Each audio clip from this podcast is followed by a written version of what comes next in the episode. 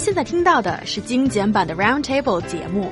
想收听并下载一小时完整节目，请关注我们的微信公众账号 EZFM Roundtable，然后发送关键词“完整版”获取下载方式，或者直接下载轻松调频 App。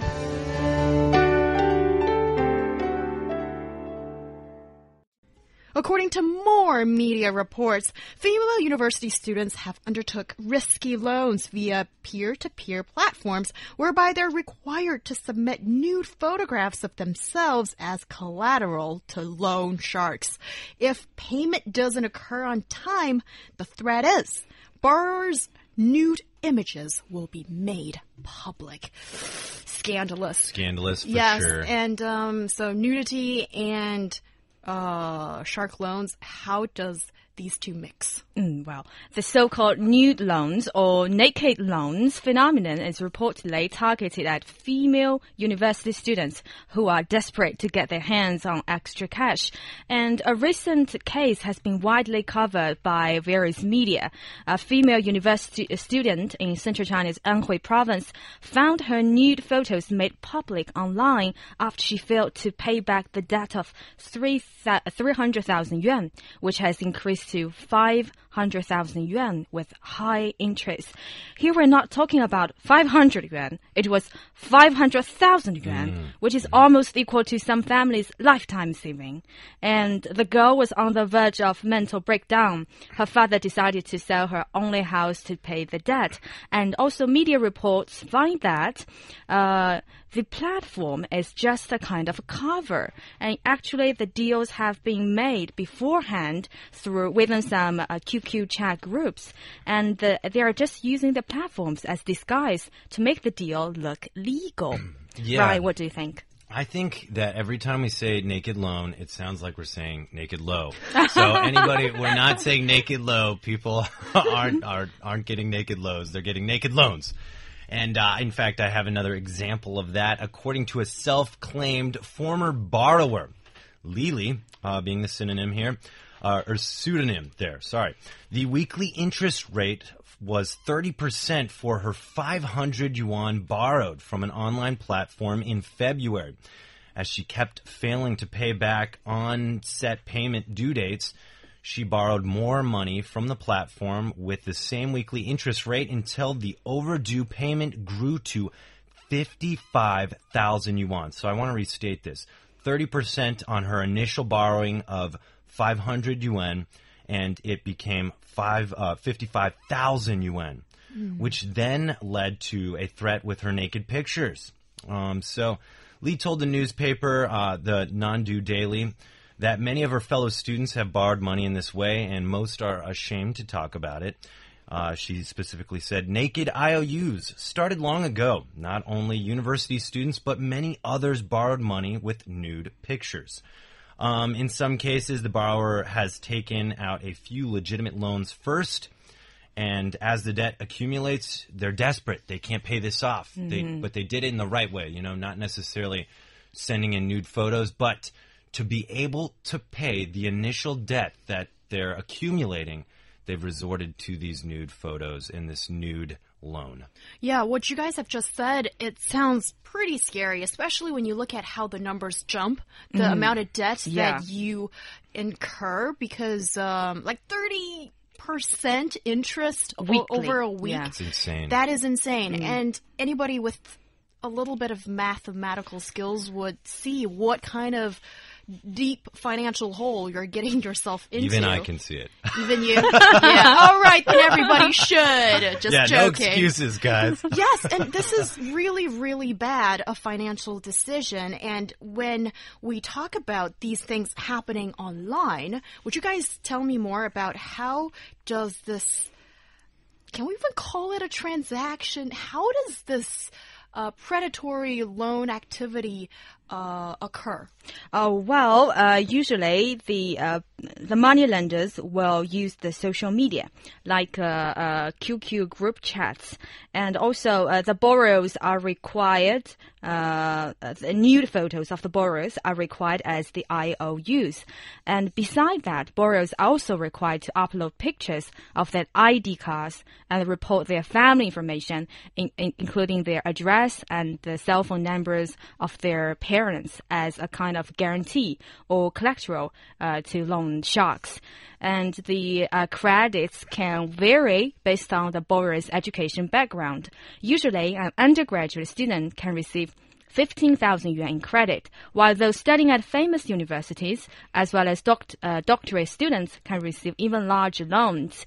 Uh, and interest rates vary between 24 to 30 percent per week if the borrowers fail to pay back the money, uh, which is usually the case, mm -hmm. uh, because the interest is so high, so it's high. super difficult for the borrower to repay the money in time, and then the uh, money lender uh, uh, threaten the borrowers to send those nude photos to their family members or make those photos public online.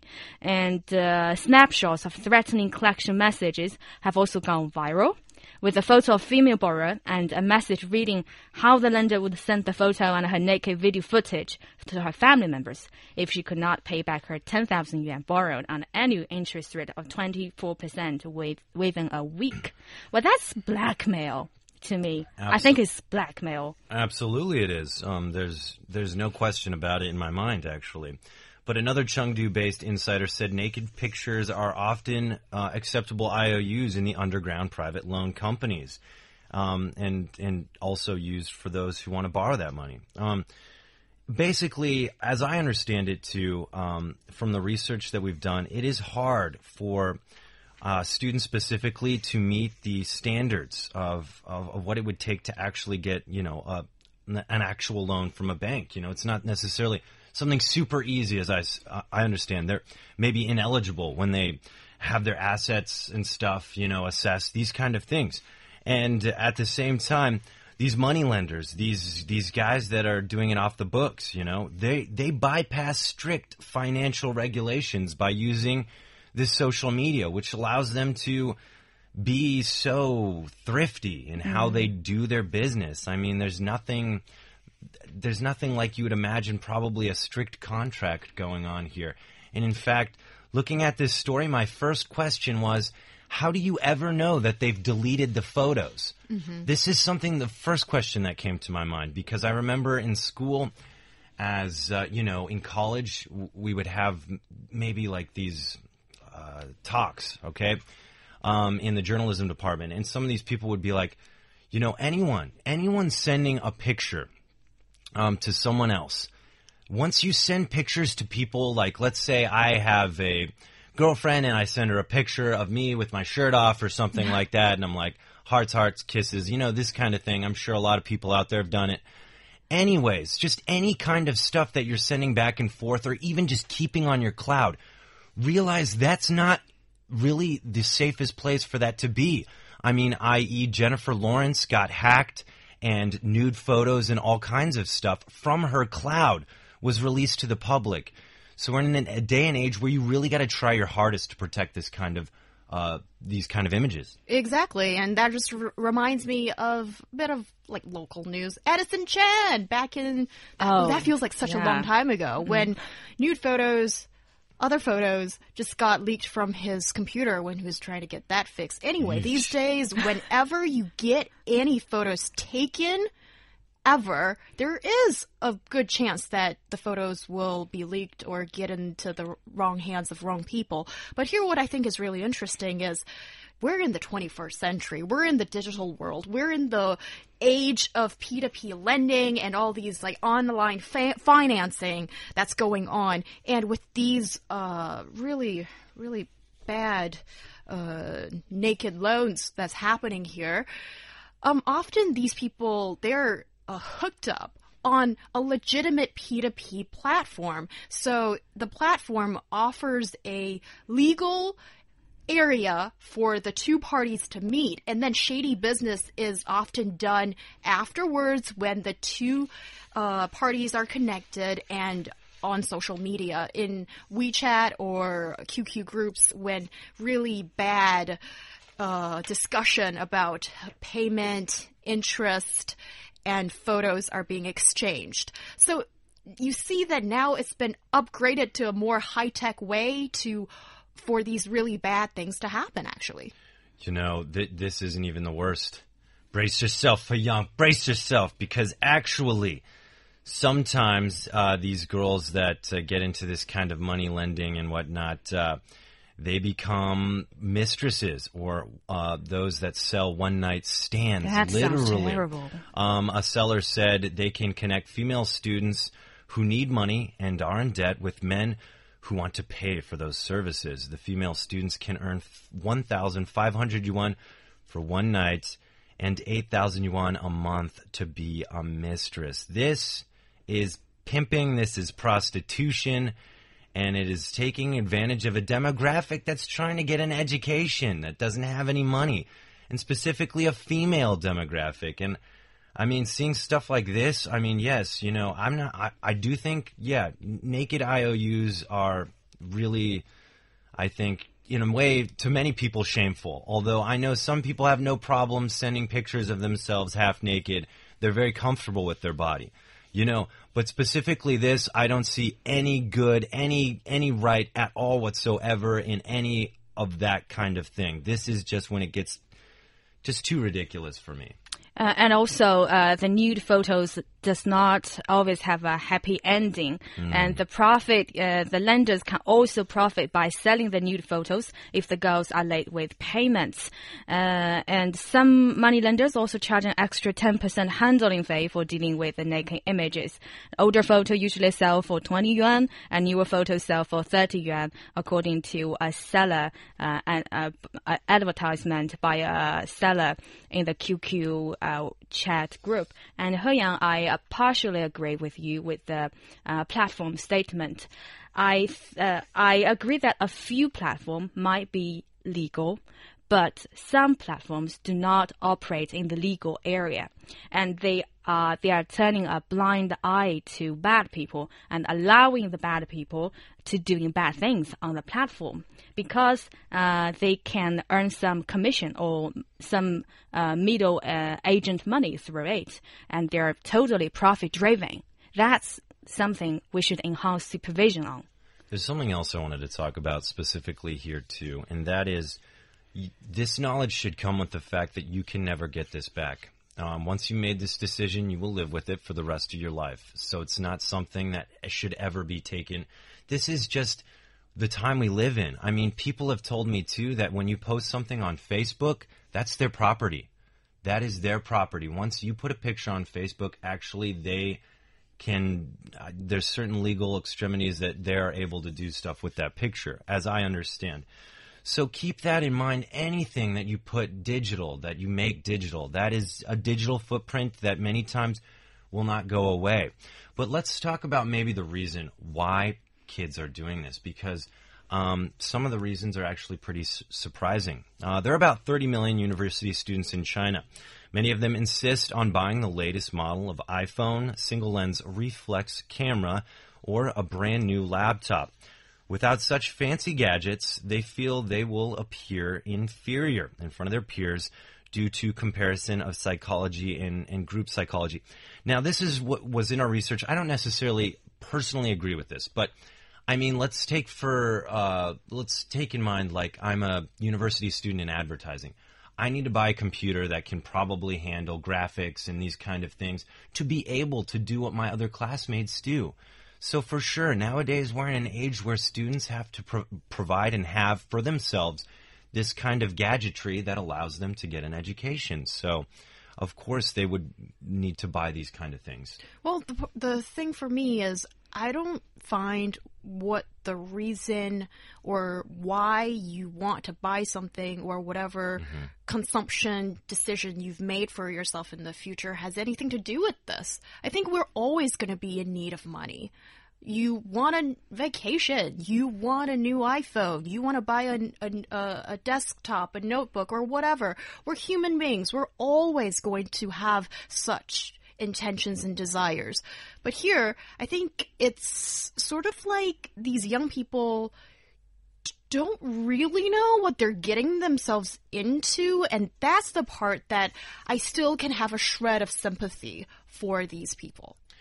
You know, I, I take it a different step. I think, yes, they're kids. And the thing is, when you sometimes think, like, when you're kids, you want stuff. You want to be like the stars. You want to be fashionable like your friends. You want to look good in front of your peers. I had this feeling too when I, especially when I was younger. It's something I grew out of for sure. I think it's healthy to grow out of it. But I remember, um, you know, in the U.S., you are allowed to get uh, pretty easily some good student loans, but for sure you're going to have to pay those back in the future, or they will destroy your credit score. Anyways, I remember when I first got six thousand dollars in my hand um, for one semester. Uh, the tuition was already paid off, and I had six thousand dollars to live on. Now, I'm sitting there, and I'm like, I had a job, you know, so I was like, wow, I'm rich. My first inclination was, I need to go spend some of this money not on things that necessarily I needed, you know. It's just when you have lots of money in your hand, sometimes the first thought in your in your mind isn't to budget.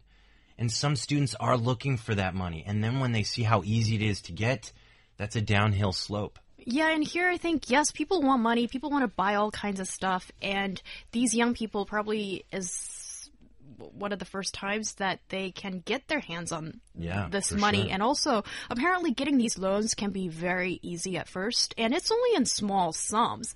And I love it that somebody had this quote that this kind of uh, loans they are like opium. It's like a drug, oh, and it's yeah. so easy. Once you take one dose, and then you Mm. you're back for more. And Mm. when we are shocked by the fact that some of these female college students that they've given out their naked photos to like 50 people on or different parties. Mm.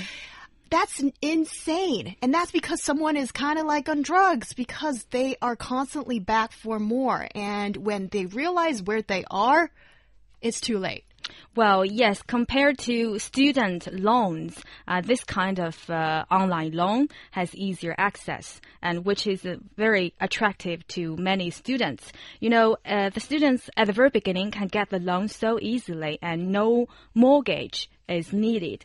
And you know, since students have no house or car as mortgage, so uh, you know, at, at the beginning, uh, take the girl, the female student in Hefei, for example. At the very beginning, she just borrowed 2,000 yuan.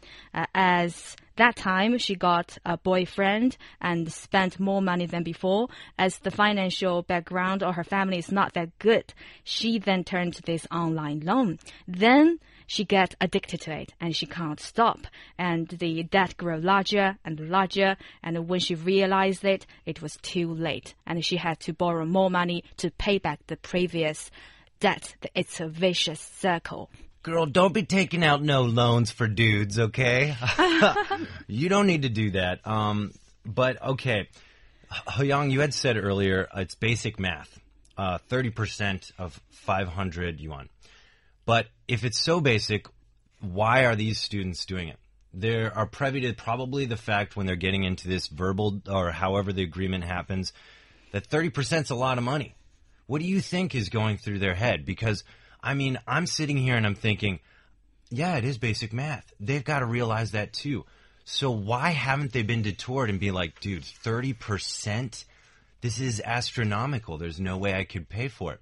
Are, are, I guess what I'm asking is, uh, do Chinese students often like my my dad was very fiscally hard on me. He's like Ryan, you want that shirt, you want this in high school, my later years, you pay for it. That's life. You know, he's trying to teach me these things, and I guess does that happen in a typical Chinese family? Because I think yes, it's basic math, but people are still doing it. That's a good question. And also, uh, we can't really understand what goes on the mind of this youngster when this is happening. But um, I guess there are a lot of restrictions and limitations towards um, how a young person, still a college student, can uh, get some extra money from whatever channel. Because usually it's just your parents that give you some pocket money and maybe give you enough money for you to to to eat and have a and get books and that kind of thing. But anything out of that, um, I think in China we tend to dismiss that young people have such needs or demands financially. And our law in 2009 has actually made it, has actually banned uh, college students from getting credit cards on their own. But apparently there are other ways to circumvent that regulation.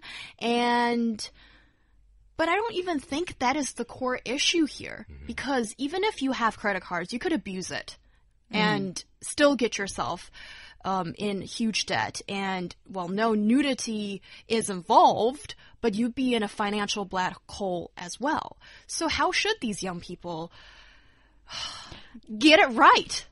Well, I think the family education has a role to play here. The parents need to teach their uh, children how to uh, develop a correct concept of uh, how to manage their money better.